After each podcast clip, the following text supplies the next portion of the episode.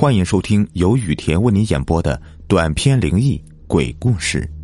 本节目由喜马拉雅独家播出。梨仙儿大姑奶，大结局。五年过去了，哎，贺鹏刚睡醒就发现鱼的腥臭味刺鼻，和以前一样，刚睁开眼睛就吐了一床。按理说，这样的气味已经持续了几年了。他应该习惯了，可还是一样，每天起床鱼腥味就会刺激的他呕吐一阵。贺鹏疯了似的冲到供桌面前，把散发着腥臭味的鱼给倒掉。那气味太刺鼻了，竟随风飘出去好远。哎，你这不是糟践东西吗？啊，有那儿鱼你自己吃不好吗？他本家老叔指着他的鼻子骂道：“贺鹏总说。”你懂啥呀？要是把黎仙大姑奶给供好了，我这不是要啥有啥呀？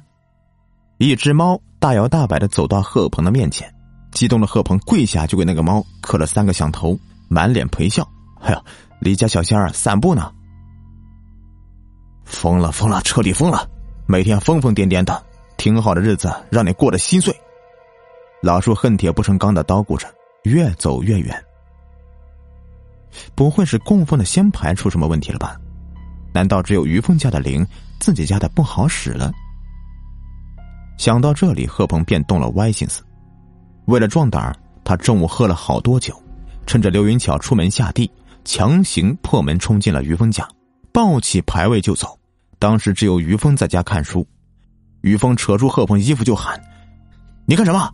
干嘛抢我家牌位啊？你放下！”于峰拉着贺鹏，说什么也不撒手。贺鹏转身踹了于峰一脚：“你个小崽子！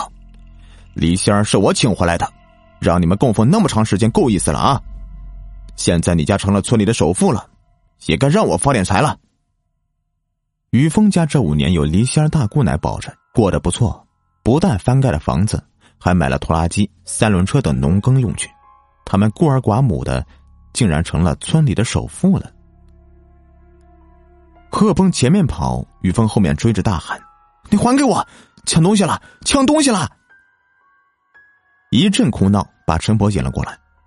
老太太快八十了，有乡亲们帮衬着，地里竟然一点没少打粮食，在村里说话还有一定的分量，有头有脸的人物也都敬他三分。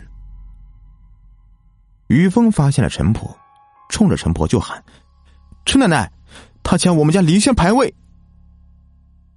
一句话引出不少不用下地的老头老太太，他们平时喝水、聊天、打纸牌，最多也就给村里下地的人做做饭。贺鹏呐，你还不把东西放下？陈婆和一群村里长辈把他拦住。看于峰身上被贺鹏弄得青一块紫一块的，这些老人呢都挺心疼于峰的。贺鹏见是村里的长辈，也不敢造次，乖乖的站在原地。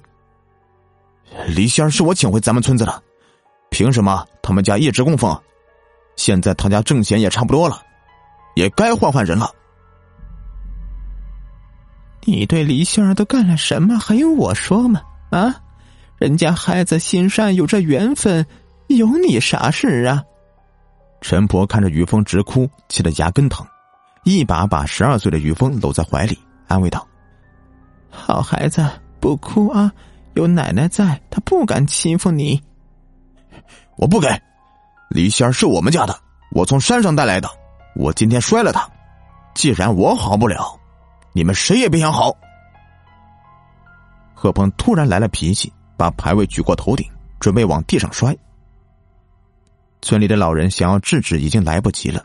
陈婆双手合十，大声念着：“罪过呀，罪过！”贺鹏啊的一声叫出来。拿着牌位的手突然松开，于峰下意识的伸手去接牌位，不偏不倚的正好掉进了于峰的怀里。贺鹏又玩命似的抓挠自己，所有的人都看着他把衣服挠得心碎，指甲陷进肉里，抓出触目惊心的伤口。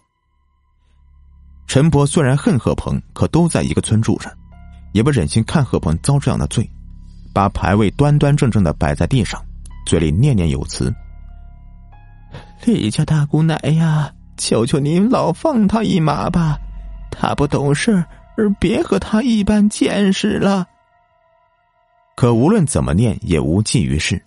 不到半个小时，贺鹏身上就没有一块好肉，弄得是皮开肉绽，鲜血淋漓，跪在地上砰砰磕头。世人只知道狐黄白柳灰，哪知道黎仙儿有神威的？黎家大姑奶，我是真心的想供奉您呐！贺鹏磕了好几个头，还是忍不住的痒，继续抓挠身体。看着鲜血滴在地上，贺鹏痒的实在难受，抓住陈婆的一条胳膊说道：“陈婆，救救我，救我！求你救救我呀！”陈婆也无计可施。他们家堂上的狐皇说了，不爱管这事儿，只能求梨香大姑奶。可他求了半天也没什么用。村里的老头老太太急坏了，一个个都大骂贺鹏：“你个不知好歹的东西！人家梨香饶你一次又一次，你还没完没了了，让你不长记性。”李家老仙儿呢？我们知道您老有道行，您就放过他吧。他以后不敢了。村里的老人和陈婆一起求，无论谁这么求情也没用，李家大姑奶就是不给面子。陈婆急得脑门都见汗了，擦了一把，眼角余光看见于峰，他正抱着牌位躲在墙角，给孩子吓得连哭都不敢哭了。陈婆也顾不上别的，走过去一把把于峰扯过来，告诉于峰：“跪下。”于峰也听话，乖乖跪下。陈婆叫他说：“你说大姑奶呀，你就看我面子，饶了贺叔叔吧。”于峰也没明白什么意思，反正他知道陈婆对他挺好，照着陈婆的话说了一遍：“大姑奶，你看我面子，就饶了贺叔叔吧。”于峰声音稚嫩，被贺鹏的喊叫声吓得声音发颤。贺鹏又喊了两声。然后躺在地上不动了，喘了口气，说道：“陈家地马，也真是多管闲事呢。我告诉你，这是最后一次，你要是再多事的话，当心我掀了你家的堂子。”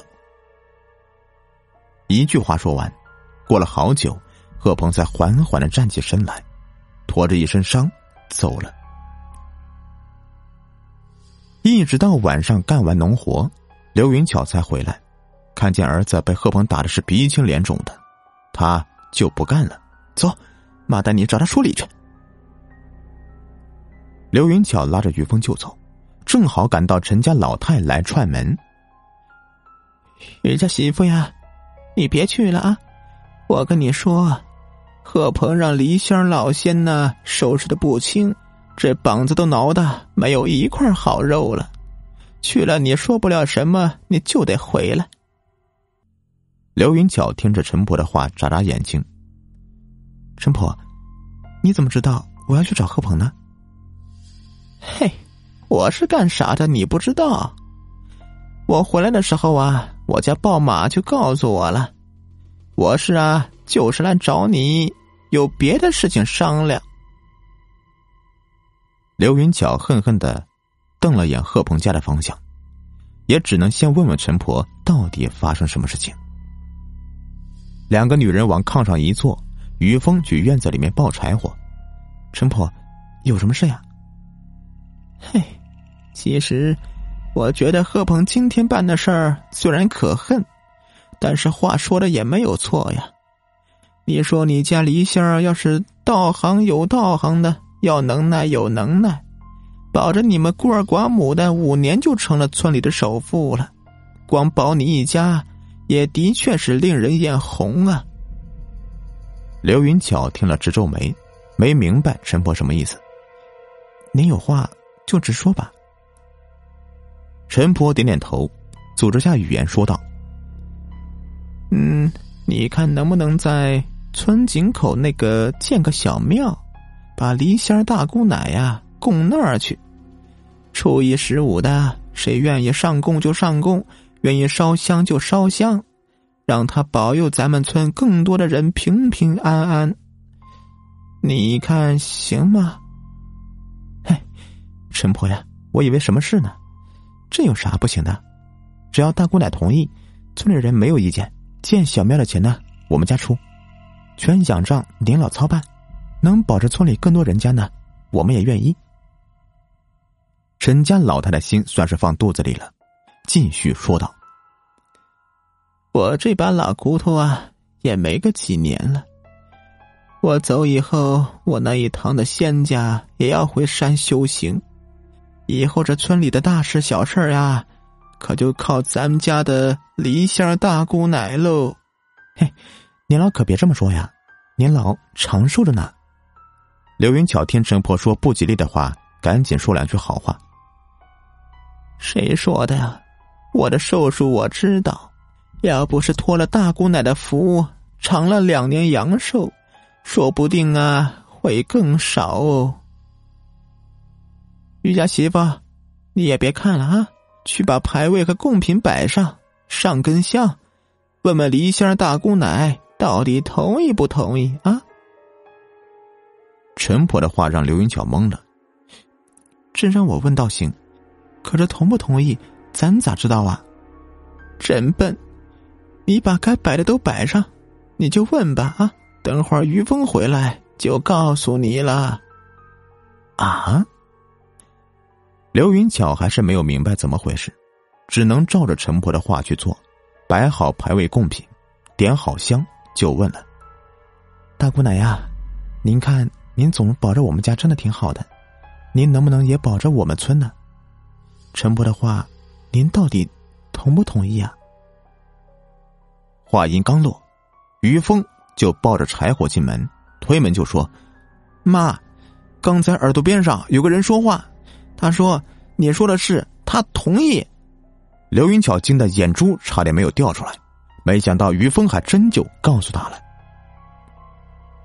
既然大姑奶同意了，呃，那你也早点把事儿给办了啊。陈婆偷偷的看了眼牌位，故意的压低声音说：“李仙儿也有点小脾气，答应了不办，他也找你麻烦呢。”啊，行，知道了。刘云巧本就不喜欢这些神神鬼鬼的，因为看见当年贺鹏被黎仙收拾的很惨，出于害怕就不敢不答应。现在说送走，也正合他心思。天刚亮，刘云巧就找了泥瓦匠，在老井旁边盖了个小庙，好多村民对此都非常感激。毕竟梨香大姑奶的传说在村子里都传开了。小庙落成当天，梨香大姑奶就被供了进去，不少村民就过来烧香许愿。事后啊，有的也应验了。来年秋天，供奉过梨香大姑奶的，他们家的农作物绝对没有老鼠的祸害。一时间，吉星村有供奉离仙的说法传遍了十里八村。最后，干脆被老百姓直接称为“离村”。可贺鹏家除外，看见黎家大姑奶的牌位被供在小庙，他也过去祭拜，可还是和以前一样，烧香香蛇，供鱼鱼搜。想给烧点纸钱吧，本来挺好的天气，只要他一点火，不管多少纸钱，肯定会被大风刮跑。